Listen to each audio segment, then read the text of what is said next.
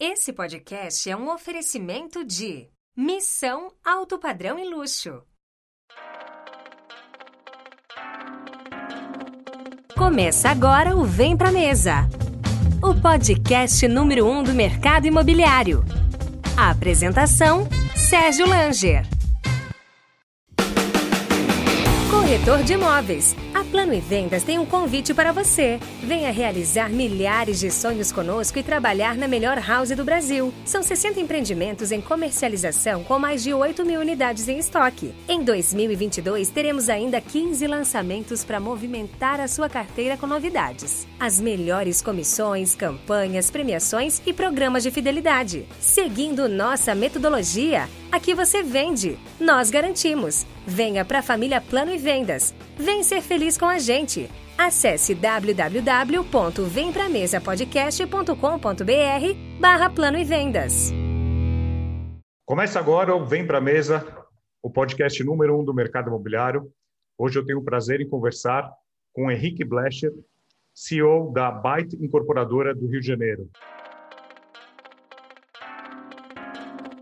Começa agora o Vem Pra Mesa, o podcast número um do mercado imobiliário. A apresentação: Sérgio Langer.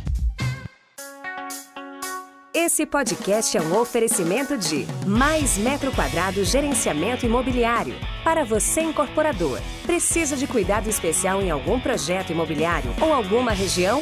Sua equipe de vendas não está performando? O VSO de seu estoque poderá ser impactado?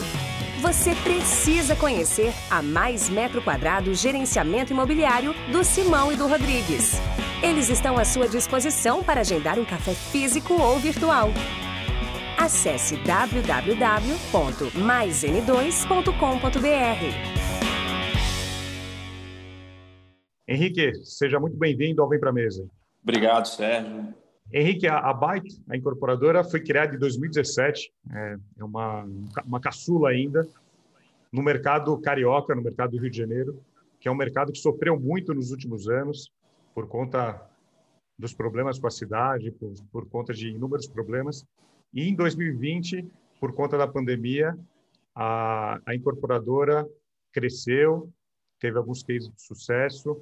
É, o que, que você pode contar da história da Byte, como que ela foi fundada, para quem não conhece aí nossa audiência no Brasil inteiro, Henrique? Bom, é, a gente de fato criou em 2000, início de 2017, primeira semana a gente registrou os atos dela na junta comercial. É, num primeiro momento, a gente não tinha muito o cenário que a gente ia encarar pela frente, né? E o que a gente via era, era um mercado muito deprimido, né? Por conta da, da, da crise que a gente viveu e estava vivendo naquele momento, e a gente estava com capital. A gente aproveitou é, e captou é, recursos próprios e de terceiros que nunca haviam investido no mercado imobiliário antes, ou seja, não estavam machucados né, por, aquele, por aquele processo todo aí que a gente passou. E, e fez uma proposta de, de, no primeiro momento, de aquisição de ativos é, apoiando num cenário macroeconômico melhor do que aquele que a gente estava vivendo. Foi assim que a empresa nasceu. É, então, você chama, quando você fala ativo, ativos, são terrenos. Terrenos, é. Terrenos. É, e, e, quem tinha, naquela época, né, naquele, a gente estava falando de um CDI de 14% ao ano, então, quem tinha capital na mão é, tava, poderia se posicionar bem. Foi o que a gente fez. As incorporadoras todas estavam muito machucadas, né? No Rio e, e também em outros lugares. É, muitas das grandes tinham saído do Rio, né? ficaram poucas, e as poucas que ficaram, ficaram gerando, gerindo problemas anteriores. Então a gente se aproveitou desse momento e, e começou a se posicionar. Essa foi a, a tese inicial. E quem, quem, é, quem é a Byte Incorporadora? Quem está por trás? A, a Byte é uma incorporadora nova, pequena, é, pequena, né? Podemos falar que é uma incorporadora uhum. pequena e está fazendo uhum. frente aí a grandes incorporadoras, grandes fundos no Rio de Janeiro, principalmente na hora de, de, na hora de brigar por terrenos, né? Porque os bons terrenos nas principais cidades estão escassos, né? Como que é brigar com grandes incorporadoras tradicionais com mais de 40, 50 anos? Então, é, a Byte ela, ela, é uma junção, né? nós somos quatro sócios, É, eu venho do mercado financeiro e tenho 10 anos aí anteriores no mercado imobiliário. É, e os meus sócios, o Davi Clabin e Amanda Clabin, são filhos do, do Daniel Clabin, e, e tem o Eduardo Tecais. Os três eram sócios, são sócios de uma gestora de capital. Foi lá dentro que a Byte nasceu. Né? Ela nasceu como uma, como uma alternativa de diversificação de, de, de investimento de alguns investidores deles e meus é, em ativos menos, menos líquidos, né? apostando aí numa, numa, numa, melhora do mercado imobiliário que de fato aconteceu, ainda bem. É, e foi assim, a gente, a, gente, a gente é muito ágil, acho que uma das coisas que a gente tem, além da, da, de uma approach diferente na aquisição de terreno, porque, enfim, a gente tem o fato de ter o histórico no mercado financeiro, ajuda você formatar instrumentos é, que, que façam é, sentido para o vendedor do terreno, né, para o dono do terreno, dono do ativo. É, isso é uma coisa que, via de regras, incorporadoras não têm. É, além disso, a gente é muito ágil, né? a gente toma uma decisão de compra de terreno, às vezes uma semana, é, dias. Então, isso também é um outro, é um outro é uma outra vantagem, além de, do fato de, de ter uma estrutura de capital sólida, que também ajuda, lógico, você eventualmente tomar algum, algum risco um pouquinho a mais, controlado, mas sabendo que você pode eventualmente expor um pouco mais de capital na frente para comprar um ativo, enfim. Isso aí a gente acaba fazendo esse, esse mix de, de de approach né, com relação à compra do ativo. Acho que é por isso que a gente está incomodando um pouco. Na verdade, não, tô, não sei se estou incomodando, estou querendo comprar os melhores. E agora, com uma, Selic, com uma Selic a 2%, é mais fácil de conseguir investidor. Ah, é. Isso aí é um. A gente está vivendo um momento no Brasil que eu, que eu nunca. Eu sempre sonhei em viver, mas eu nunca imaginei que a gente fosse viver tão cedo. Quer dizer, tão cedo não, demorou, na verdade, né? É claro que tem outros problemas a serem resolvidos, mas eu morei na Europa há bastante tempo e, e eu sei o que é viver num país onde o juro é basicamente negativo. Eu sei que em países como, como o que eu morei, morei na Inglaterra, enfim, outros, eu sei que o dinheiro na mão ele tem muito pouco valor. Né? Ele precisa estar empregado, ele precisa estar investido, ele precisa estar exposto é, a um cenário de investimento de mais risco. É, não numa, num CDI da vida, que é o que a gente estava acostumado. Então, o que a gente está vivendo no Brasil hoje é, é, muito, é muito essa, esse aprendizado. Né? Acho que o brasileiro não sabia bem como é que isso funcionava. Então, ele tem que vir para os ativos reais, né? ele tem que ir para a Bolsa, ele tem que ir para estruturas de private equity, venture capital, o mercado imobiliário, enfim, para começar a rentabilizar o seu capital, para manter minimamente a mesma renda que ele tinha antes. E isso ajuda, ajudou bastante. Ajudou não só a questão das vendas dos imóveis pós-pandemia, como tem ajudado as estruturas de investimento de mais de longo prazo, de ciclo de longo prazo, que a gente tem captado aqui, outras empresas e fundos e tal têm captado também. E hoje a Baita atua somente na cidade do Rio de Janeiro? Por enquanto só. A gente teve um crescimento muito grande no passado. É, a gente conseguiu crescer em mais de 300%. E, e é claro, quando você olha para o cenário carioca, você tem limitações com relação ao espaço geográfico e o que você consegue fazer. A gente está olhando o Rio de, de, diversos, de diversas formas para continuar investindo. A gente comprou vários terrenos já para esse ano e para o ano que vem, estamos negociando outros, mas a gente já começa a olhar a nossa expansão. Então, a gente está olhando forte Niterói, que é uma cidade aqui do lado, é, com IDH altíssimo, uma renda per capita também super alta. E, e, e, a gente sempre olha, São Paulo é sempre um, é sempre um lugar que a gente está olhando com cuidado, é, entendendo o mercado, entendendo os parceiros eventuais que a gente pode ter.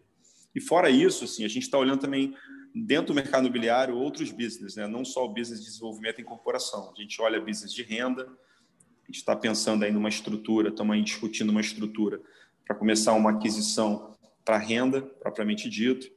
É, enfim, é, dentro do mercado imobiliário, a gente está realmente atento a todos os, a todos os passos. Né? A gente começou como uma incorporadora, mas eu costumo dizer que a gente largou. Eu não sei onde é o fim, onde é, onde é a linha de chegada, mas a gente está seguindo aí nesse caminho. E a partir desse ano vocês também começam a construir, certo? Sim. A gente começou a começa a construir agora, É, em janeiro já começamos nosso primeiro empreendimento, que é o da Avenida Atlântica. É, e a partir de então a gente vai construir todos os outros. Como eu, como eu venho do mercado financeiro e, e, e depois fui para uma incorporadora e aprendi as mazelas, é, a, a, estrutura da construção aqui dentro é completamente apartada da incorporadora, completamente. Isso faz com que a gente tenha bastante independência com relação aos negócios. Né? Então, a incorporadora é, é um negócio, a construtora é um negócio que eventualmente pode construir para terceiros. É, não tem, não, não é porque eu vou incorporar que ela tem que construir, ela tem que ser eficiente no, na forma de apresentação dos custos, tem que ser eficiente na forma da execução para participar também. Mas a gente resolveu, diante do cenário de construção do Rio de Janeiro, a gente resolveu fazer, fazer a construtora. Agora, falando no mercado do Rio de Janeiro, principalmente na região da Zona Sul, da, da uma região de, de alta renda, os terrenos na, na, região da Zona Sul são caríssimos, né? um dos terrenos mais caros do Brasil. É, como que é uma negociação, como, como que é uma aquisição de área, formação de área, na, principalmente em Copacabana, aí, que tem, são pouquíssimos terrenos ainda disponíveis. É, o que, que, você pode falar sobre, sobre essa briga aí para comprar terreno que é a matéria-prima para o segmento imobiliário? A gente poderia fazer uns 50 podcasts desses para te falar, viu? Porque cada, cada situação é uma. Mas sim, o terreno no Rio eu imagino que seja o mais caro do Brasil. É, pela conformação geográfica dele. Eu estou falando aqui de Zona Sul do Rio, né? Sim. Pela conformação geográfica da, da, cidade, pela, pela dificuldade que é você desenvolver projetos com relação à legislação que o Rio tem, que é uma coxa de retalhos ineficiente, é, não funciona. É, enfim, a legislação urbanística do Rio é muito ruim. Então, isso atrapalha também você, você ter terrenos que sejam eficientes. É, e pouca oferta, né? Pouco, muito pouca oferta. Isso aí gera realmente. Todo mundo quer estar no mesmo lugar, na zona sul do Rio. Então, isso aí gera, gera realmente um aumento considerável do preço. Na hora de adquirir, assim, o, o dono do terreno ele tem consciência disso, óbvio. Né? E, e às vezes ele tem consciência disso e, e, e, vem com uma ideia de valor muito clara e, em linha com o que é possível, mas muitas vezes vem com a ideia de valor muito fora da curva, né? E aí o, trabalho de comprar um terreno é que nem você fazer um, um, tapete, uma tapeçaria, assim, a longo prazo, né? Você tem que ir trabalhando, melhorando, dando ponto a ponto. Às vezes o, o cara está vendendo, mas não está pronto para vender. Tudo isso é uma, tudo isso acontece. Do nosso lado, o que a gente tem visto e tem sido super eficiente, primeiro é ser transparente com o comprador. Eu acho que isso é muito importante. Ele sempre olha para o incorporador achando que o incorporador vai pegar o terreno dele, vai fazer bilhões de dólares e ele vendeu barato. É, é ser transparente, é mostrar para o cara o processo, é dizer para o cara que o processo é custoso, é arriscado e não se ganha tanto quanto ele imagina. É, segundo, é entender o vendedor. Se o vendedor quer ganhar mais, coloque, coloque ele, é, colocar ele um pouco no risco, né? porque não existe você ganhar mais sem correr mais risco. Né? Essa é a lógica do investimento.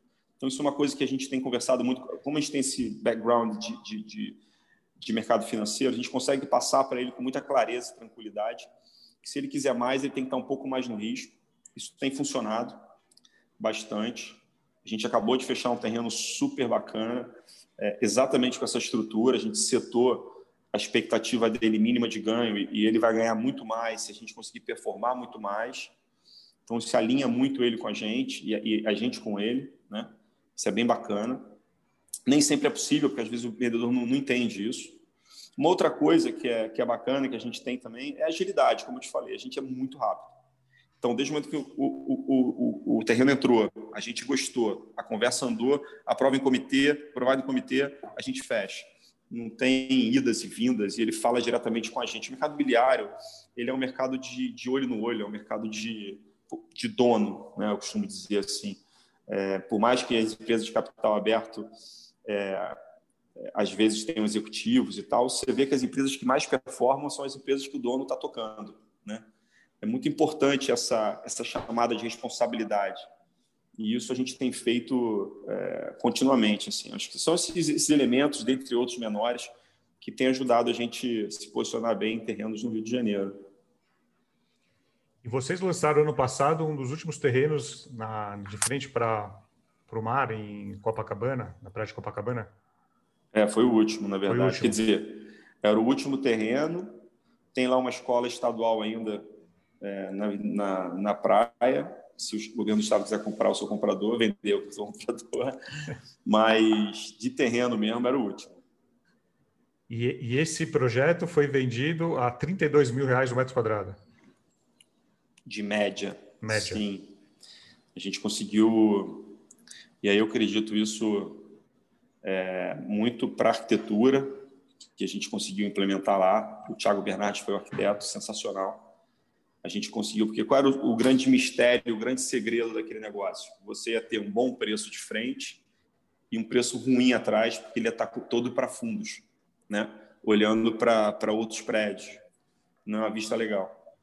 E aí o, o, a gente conseguiu implementar um projeto em que você tivesse 80% do VGV para frente e só 20% para o fundo. E mesmo assim, no fundo, a gente conseguiu fazer um fundo frente, que foi um fundo de frente para um microclima, um ambiente bacana, bonito, que o Thiago desenvolveu junto com o paisagismo do Bule Marx. Então, na verdade, ficou um projeto com quatro frentes, três para mar, um para um microclima interno, e a gente conseguiu fazer um, a gente abriu mão de VGV, abriu mão de área privativa e conseguiu fazer um rooftop bacana, e aí foi, foi o cereja do bolo, porque o cara que comprou, que não tem vista mar, ele passa a ter vista mar subindo o elevador, né? Indo para uma área comum, que tem uma piscina com borda finita, um lugar bacana para fazer um hangout ali e tal. Foi bem bacana, bem legal. E foi vendido em três dias, é isso mesmo? Ele foi, é, ele foi vendido no finalmente, finalmente foram duas semanas, mas ele foi zerado em três dias. Aí tem aquelas vendas que caem, depois outro vai lá e compra e tal, mas zerado, zerado deu duas semanas. O mais impressionante, que, que, que eu acho que eu nunca tinha visto isso no mercado imobiliário, é que as pessoas, elas, elas ficaram tão desesperadas para comprar, num bom sentido, né? Queriam tanto comprar aquele último lançamento da Avenida Atlântica, não havia lançamento ali há 40 anos, que, que eu mais achei bacana assim, é que elas levavam as famílias e tal, e era uma coisa de. Você via que eram pessoas que tinham outros imóveis e estavam. Mas era tipo aqui, parece que estava comprando o, o, o, o que era de mais importante na vida, sabe? É, e aí isso foi bem legal. Eu, como carioca, nascido e criado na, na, na, em Copacabana, inclusive, a gente tinha um, um, um, pouco de medo de Copacabana. Copacabana é, um, é uma grande celeuma né, de, de culturas e pessoas e tal. É, Leblon, todo mundo sabe que é o bairro mais, digamos assim, mais exclusivo do Rio. É, e aí foi bem bacana, porque as pessoas, é, a gente esquece do valor que tem, né, os, as nossas belezas naturais. Né? Então, Copacabana, a Avenida Atlântica, é, é o que há de mais belo, assim, na minha opinião, no Rio de Janeiro, de vista e de valor. Né? Isso é bem bacana, você vê isso reconhecido, as pessoas querendo ter aquela vista. Foi, foi bem bacana, foi bem legal. E o perfil do público comprador foi carioca? Foi basicamente carioca. É, uma outra surpresa para mim, porque eu achei que fosse ter mais pessoas de fora. Teve. 15% que compraram é, estão fora do Rio, fora do Brasil até. É, mas o grande público ali foi o público de Copacabana. Isso foi mais legal. Pessoas saindo de apartamentos muito grandes para um apartamento menor, mas em compensação super eficiente, com uma área comum bacana, com tecnologia, com, enfim, vai ter serviço e tal. Então, assim, é, é, uma, é um movimento de escolha por viver de forma mais, mais prática, né? mais praticidade. Isso teve bastante, pessoas que moram ali do lado. E investidor, né? Teve muito investidor comprando também. Investidor carioca comprando para alugar. São, são plantas de 61 a 126 metros. Isso, são plantas de 61 a 120 e pouquinho. É, só que muita gente comprou duas, três para juntar, para morar. É, teve investidor que comprou três no mesmo prédio para alugar. Assim, teve, teve de tudo. É, e a cobertura, né? A cobertura eram duas coberturas que acabaram por ser vendida para uma pessoa só que juntou e vai fazer, vai, vai, vai morar lá mas bacana também. Ele, ele saiu de uma cobertura que é o dobro do tamanho para uma cobertura que ele fez que era metade do tamanho, mas ele viu muito valor em tudo que a gente fez ali de arquitetura, de, de, de, de lazer, de tecnologia. Falou, pô, minha vida aqui vai ser muito mais fácil, muito mais tranquila. E agora, olhando para o ano que passou, nós estamos gravando agora no início de 2021, a gente ainda continua com uma pandemia eh, no mundo inteiro.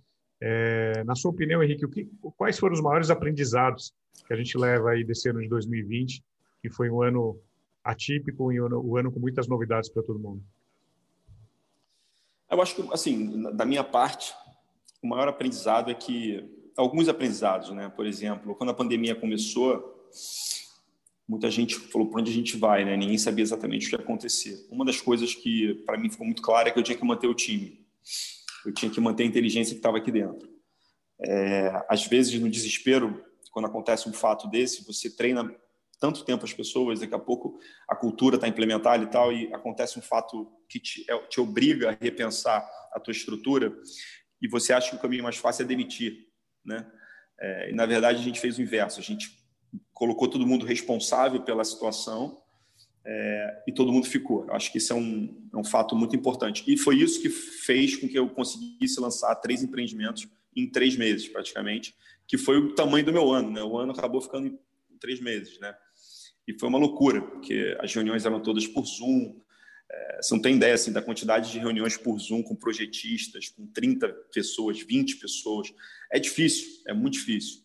Então, cada um num canto, os funcionários cada um num canto, com as suas questões familiares, enfim.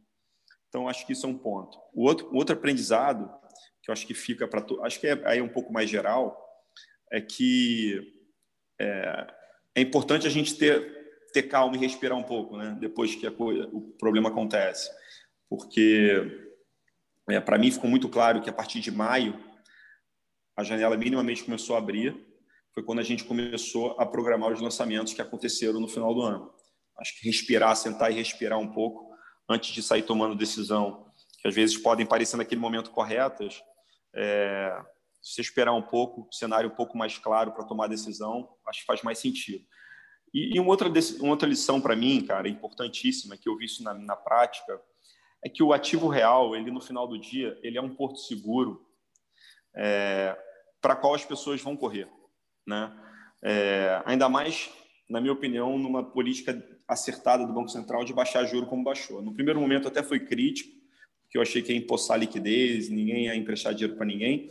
Mas, de fato, quando você baixou juros, as pessoas começaram a, repensar um pouco seus investimentos. E mais do que isso, começaram a ver a vida sob outra perspectiva. Né? Pô, posso morrer amanhã, a verdade é essa. O Covid, ele, ele jogou isso para a gente. Né? A qualquer momento, alguma coisa pode acontecer para que, que você vai ficar guardando dinheiro? Né? Tem aquela velha máxima de é, caixão não, não tem gaveta.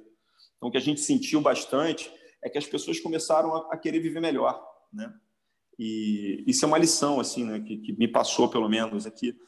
É, não, não retardar, né? não retardar decisões para te gerar benefícios presentes, né? Porque às vezes fica retardando, retardando, retardando e acaba não, não vivendo aqueles benefícios. Então, tudo isso, na minha opinião, gerou um grande, na minha opinião, uma, uma grande onda bacana, onde as pessoas começaram a olhar os imóveis de uma outra forma. Eu vendi imóvel para pessoas que jovens que falaram para mim nunca imaginaram comprar imóvel, mas sentiram vontade de ter, sentiram vontade de ter um espaço deles e tal. Acho que isso foi foi uma lição. Tomara que, como toda lição, né? Tomara que a gente não se esqueça dessas e outras aí que a gente viveu, que foi bem bacana. Agora eu quero falar para você, incorporador ou grande proprietário. Você precisa de cuidado especial em algum projeto imobiliário ou alguma região? A sua equipe de vendas não está performando e você terá mais lançamentos pela frente? O VSO do seu estoque poderá ser impactado? Você não pode mais depender de terceiros para bater as suas metas de vendas. Então você precisa conhecer a mais metro quadrado gerenciamento imobiliário dos meus amigos Simão e Rodrigues. Eles estão à sua disposição para agendar um café físico ou virtual. Você pode acessar agora o site www.maism2.com.br www.maism2.com.br, conhecer o portfólio de serviços, alguns cases, clientes atendidos. Então, acesse lá o site. Não, com certeza. E co como que é o processo de venda hoje da, da Byte? Vocês têm corretores, você tem uma house, Você tem o trabalho das imobiliárias. Como é que funciona as vendas dos imóveis da Byte? A gente montou uma house. Eu costumo brincar que é uma house sniper. Ela não é uma house de volume, mas é uma house mega eficiente. Ela foi responsável por 44% das vendas ano passado. É, a gente trabalha muito forte no digital.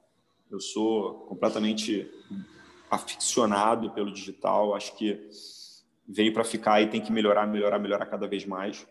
Então a gente na House é focado no digital. É, 60 e poucos, 67% das vendas ano passado foram feitas digitalmente. O cliente assinou digital, viu digitalmente, entrou no apartamento digitalmente, comprou. Isso para mim foi bem bacana. Uma outra lição que a gente aprendeu né, com a pandemia, que a gente consegue acelerar os processos que às vezes ficam parados. É, mas a gente trabalha com outras, outras imobiliárias também. É, acredito eu que esse modelo de muitas imobiliárias ele ele ele está ele tá passando por uma transformação, né? Então a House ela é muito mais do que uma imobiliária. Eu acho que ela acaba sendo um catalisador de outras imobiliárias. Então a gente tem apostado nisso, nesses canais de parceria com outras imobiliárias, é, para fazer para trazer o cliente tentando montar aí uma grande plataforma de venda, né? Basicamente assim que a gente trabalha. E o corretor autônomo, como é que funciona aí na cidade do Rio de Janeiro? Bom, o corretor autônomo ele tem acesso a gente. A gente tem uma coisa bacana. A gente fez nossas convenções todas online, né? Digital no, no YouTube. E esse corretor autônomo pôde vir direto a gente, entender e, e querer vender os nossos produtos. É, porque às vezes é difícil, né? Ele não chega e tal.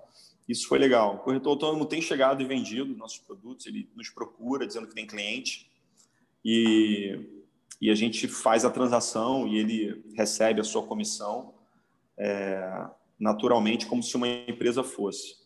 É, eu sei que tem questões aí que se discute com relação ao corretor autônomo, as empresas de lançamento, as imobiliárias grandes têm lá suas resistências. Mas eu acho que é, um, é, um, é, um, é, é inexorável o que vai acontecer. Assim. Vai, vai ter espaço para a empresa grande continuar fazendo seus lançamentos, a gente conta com elas, mas vai ter espaço para os corretores autônomos terem seus clientes e levarem seus clientes para comprar um produto. É, e a gente se preparou para isso. A gente tem um canal de atendimento deles.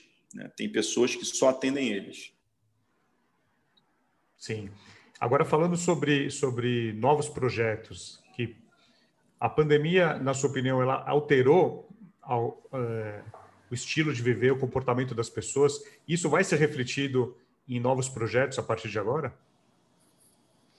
Eu, eu acho que sim, isso já está refletido em alguns nossos projetos que a gente lançou. A gente até mudou o projeto por causa disso.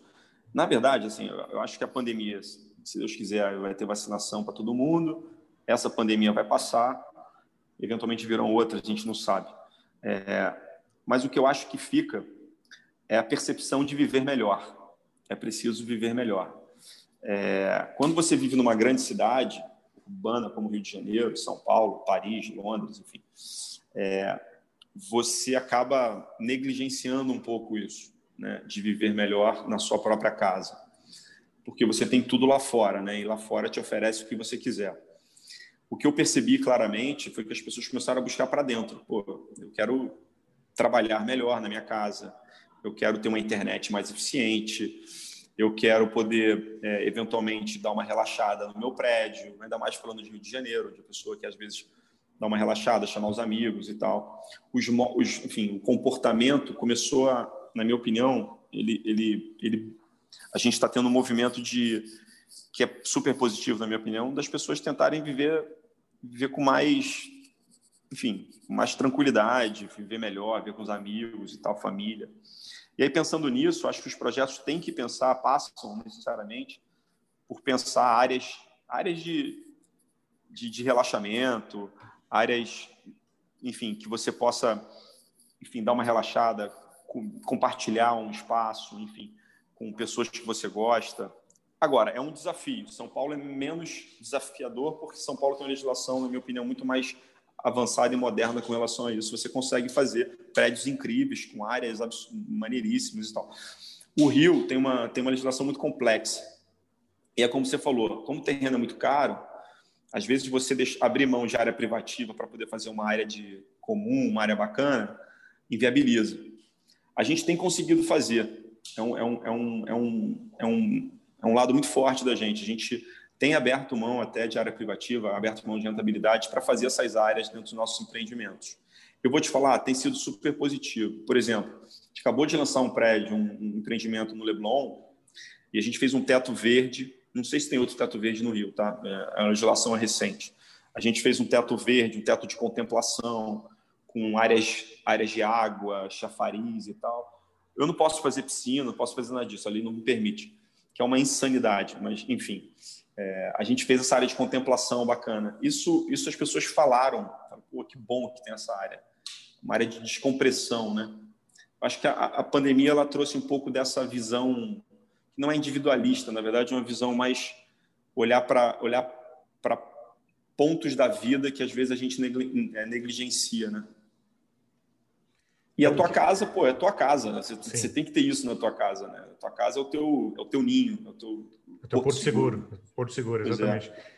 Agora, a gente viu em algumas grandes capitais, como São Paulo, é, algumas capitais até do, do, do, Nordeste, a gente viu isso na Europa e, e principalmente nos Estados Unidos, em Nova York, muitas pessoas, muitas famílias fugindo dos centros urbanos e indo para regiões mais afastadas das, das capitais, até uma hora, duas horas.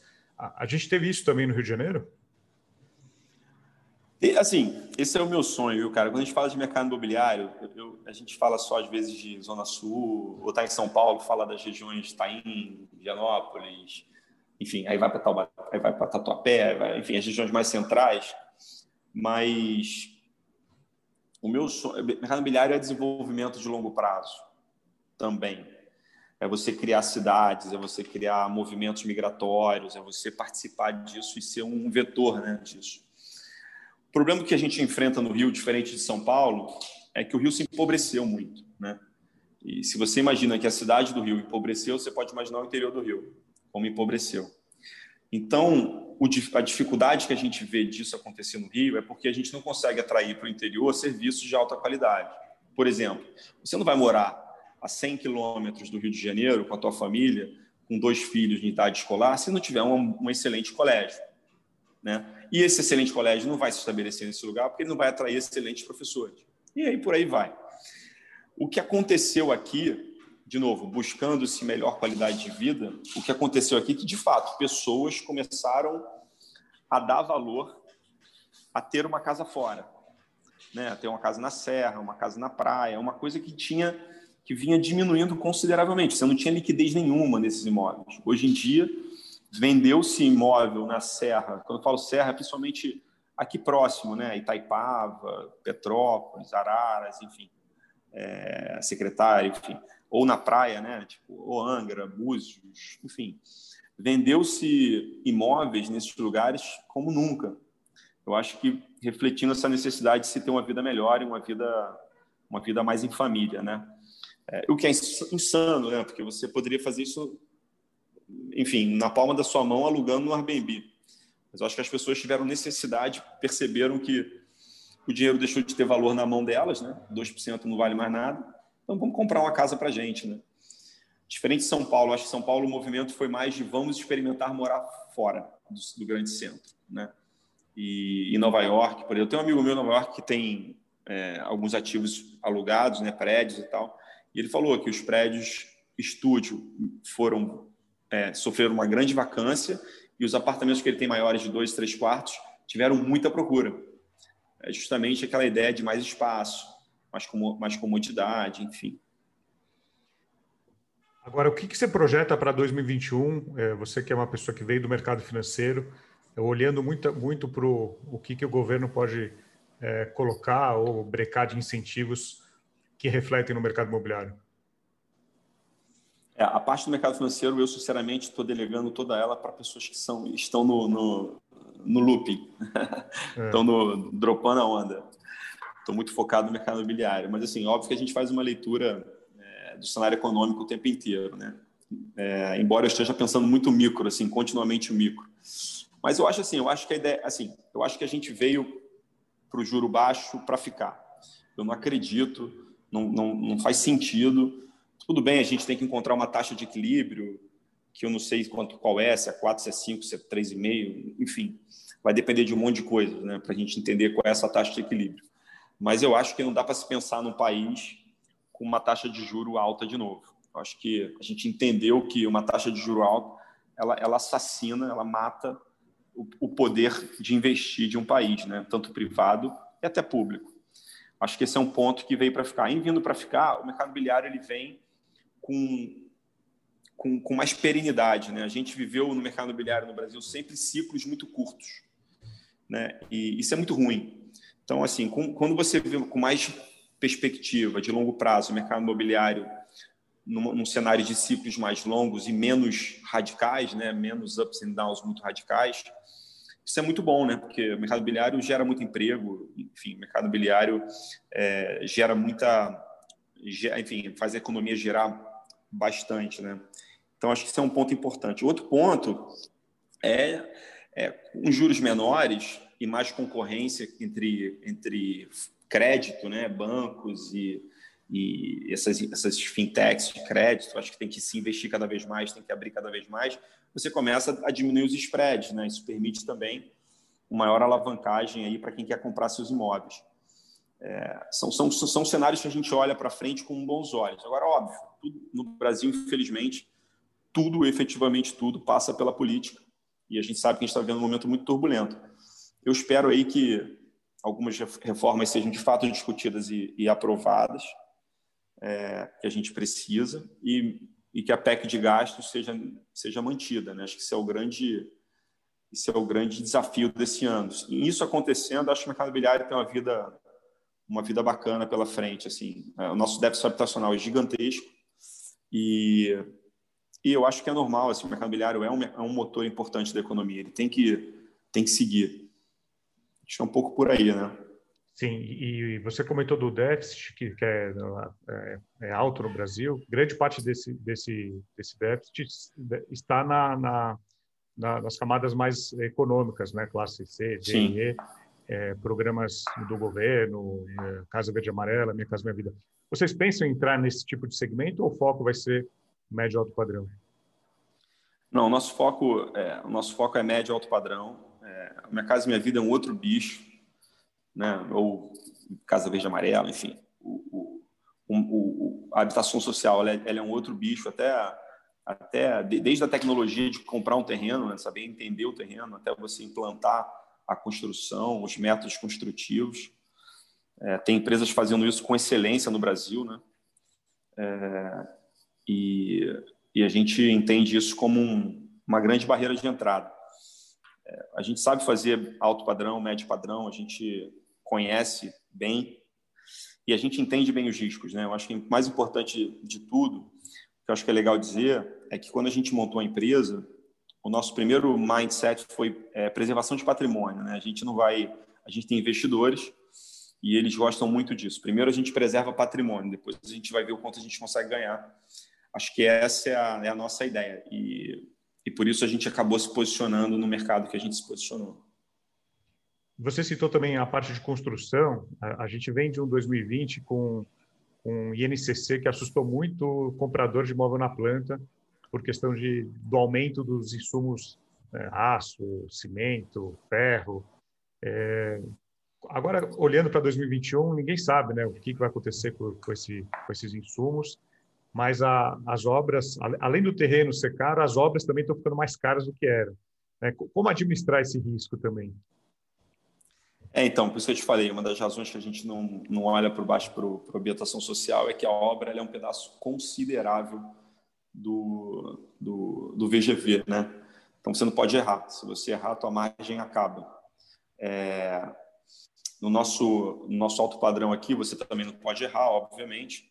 É, mas a obra ela não ela, ela tem um percentual do teu VGV bem menor proporcionalmente falando que tem o, o as, as, as construções de, habitação social. Mas, obviamente, você tem que estar atento a esses custos. O que aconteceu foi um hiato de produto, né, na verdade. Tipo, a pandemia gerou é, o, o, o, fechamento dos, das caldeiras, é, pararam de produzir, e aí você tem a demanda e você não tem o um produto. Né? É, o que a gente vai ver daqui para frente, eu acredito eu, é uma planificação, um achatamento da curva dessa inflação da construção. De fato, 2020 foi fora da curva, é, e eu acho que a partir de agora, no longo prazo, você vai, vai ver uma planificação dessa taxa inflacionária é, da construção.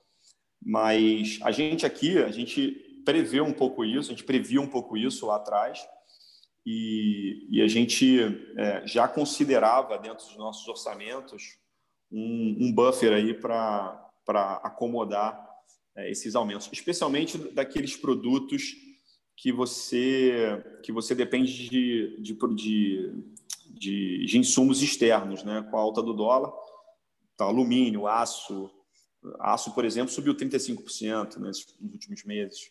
Alumínio também, fio 100%. São coisas assim. E tem itens que pesam muito na obra e itens que pesam menos. Aqueles que pesam mais, a gente já vinha conversando com as grandes produtoras desses materiais e já vinha mais ou menos acomodando orçamentos, prevendo é, um pouco desse, desse aumento. Agora eu vou falar para vocês da Uink.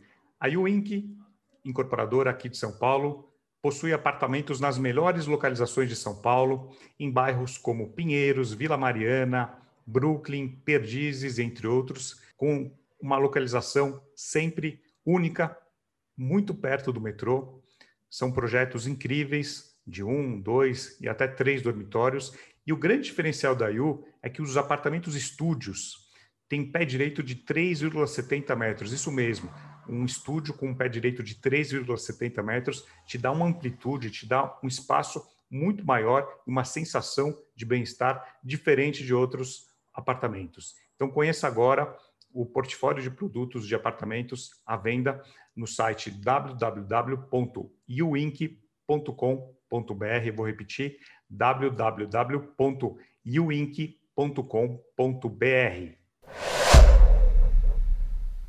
Eu conversei no final de 2020 com, com a incorporadora Diagonal, lá de, de Fortaleza, uma incorporadora tradicional de 40 anos, e eles têm muito, uh, eles têm uma experiência muito grande e um, e um, sucesso muito grande em lançar empreendimentos uh, de condomínio fechado, onde você não vai a uhum. mercado, né? você forma um grupo de, de moradores, de investidores, a construtora tem uma taxa de, de administração da obra e aquilo não vai a mercado.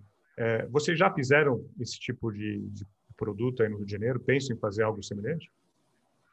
A gente faz, é, a gente fez o nosso primeiro, foi basicamente isso. É, a gente vendeu entre investidores nossos. É, mas, assim, isso, isso tem um lado bom né, e, e um lado complicado. Se você é construtor lá, é, estrito senso, teu DNA é construção, é, e você olha basicamente para a tua taxa de construção, faz sentido, porque você vai fechar um grupo, o grupo vai ter que custear toda a obra e, e, o terreno durante um espaço pequeno de 20, 30, 20, 30, 20, 30 meses, 40 meses, e aí ele tem que custear tudo aquilo naquele prazo, e depois o imóvel está pronto. E geralmente isso funciona muito para investidor, né, que, que quer, obviamente, no final do dia, o investidor que ele quer, ele quer a margem do incorporador, né, fazendo isso. Né? Ele só quer pagar a construção, é, um, é a preço de custo. Aqui é mais complexo, porque a gente fez o primeiro, mas a gente gosta de dar, de dar, de financiar o comprador. Acho que isso é importante. Somente quando a gente está falando de investidor, o custo de carrego de dois, três anos de, de agora está menor, mas a pessoa quer comprar e alugar logo amanhã, né? E, e como a gente financia ele, ele paga 30, 40% só durante a obra ele, ele topa, ele falou, ok, vou pagar 30%, 40%, depois quando eu alugar, eu pago o financiamento com aluguel ou algo próximo disso. E aí você não consegue fazer grupo fechado. É, então, assim, a gente fez sim, a gente gosta de fazer obra por administração, mas ela tem, ela é um pouco diferente. Aí vai naquilo que eu te falei, né? Um pouco da criatividade que a gente traz aí do mercado financeiro, enfim, que a gente financia o tomador, é, tem os instrumentos financeiros específicos que a gente desenha para ele. Mas, mas não deixo de olhar isso não. Mas a gente é como eu te falei, o nosso DNA primário é a incorporação. Né? Agora, olhando para esse esse cenário com uma Selic a 2%, a gente vê alguns investidores ou até eh, a gente chama aqui, eu costumo chamar de poupadores, não é, não é aquele grande investidor, uhum. mas é um, é um cliente que tem um capital aí é, importante e ele precisa diversificar, ele precisa é, é, de opções mais seguras e ele olha o mercado imobiliário não como algo que ele vai ganhar rios de dinheiro, mas é algo que pelo menos ele não vai perder e vai valorizar. É, a gente olha aqui, pelo menos aqui na cidade de São Paulo, construtoras e incorporadoras falando em taxas aí de 8, 10, 11% ao ano. É, o que, que a gente pode falar do Rio de Janeiro, que é um, que é um, um ticket alto de, de, de metros quadrados? É, o que, que vocês falam de rentabilidade? O que, que o investidor que compra um imóvel no Rio de Janeiro pode esperar aí de, de, de rentabilidade no imóvel, Henrique? Entendi. Ó, varia muito, né? É, isso é uma coisa importante que você está falando. Você vê como é que a coisa do juro alto na cabeça do inconsciente ela, ela fica batendo. Né? E, é, taxa de 8% ao ano, numa realidade de, de juro de 3, 3,5%, e numa inflação de 5, 4,5, 4, é, é surreal. Né? Obviamente tem risco real e tudo. É, então, assim, é, é, excelente né, hoje em dia. E, e quando você fala para o poupador, fala, ah, não, só 8% ao ano, mas é que a Selic não é mais 14%. Assim, dá para fazer isso no Rio, sim, só que você precisa escolher bem o teu ativo. Quanto maior o ativo, menor é a tua rentabilidade. Né? Então, obviamente, se você tiver um, um apartamento, vamos supor, na zona sul do Rio, de 150 metros, ele vai te entregar, diria aí, nominal 5%, 4% ao ano. Que não é ruim, tá? Para um Selic de 2, não é ruim. De novo, a nossa, a nossa, o nosso juro hoje é negativo né, com relação à inflação. Então, você, você ganha 4 e paga 5. Isso fora a valorização que o imóvel vai ter. Fora a valorização que o imóvel vai ter. Não é ruim. Agora, quando você vai para apartamentos menores, focados mais em short stay até, essas plataformas de locação, você consegue aí nominal 9, 10, consegue. É, é, tudo uma questão de. Só que assim você fica mais suscetível, né? De novo, o risco e retorno é sempre uma, uma equação que anda, anda junto, né? É, quanto maior risco, maior o retorno, mas também você tem que saber gerenciar. Quando você vai para o short stay, você pode pegar épocas de pouquíssima procura, né? Pode acontecer. É, quando você vai para o long stay, você tem um, um, uma renda mais contínua, embora seja menor, mas você tem menos solavancos e você não tem o custo até de você manter aquele short stay continuamente. Então, assim, é tudo conforme o, o freguês, né? Mas sim, dá para buscar aqui com tranquilidade 10, 11%, nominal, né? Eu falo nominal, inflação mais, né? Em imóveis menores que sejam mais vocacionados para short stay, é, que é o que a gente a gente tem feito bastante imóveis assim, né? E no apartamentos maiores, você consegue aí buscar 6, 5, 6%, 7% até é, em long stay.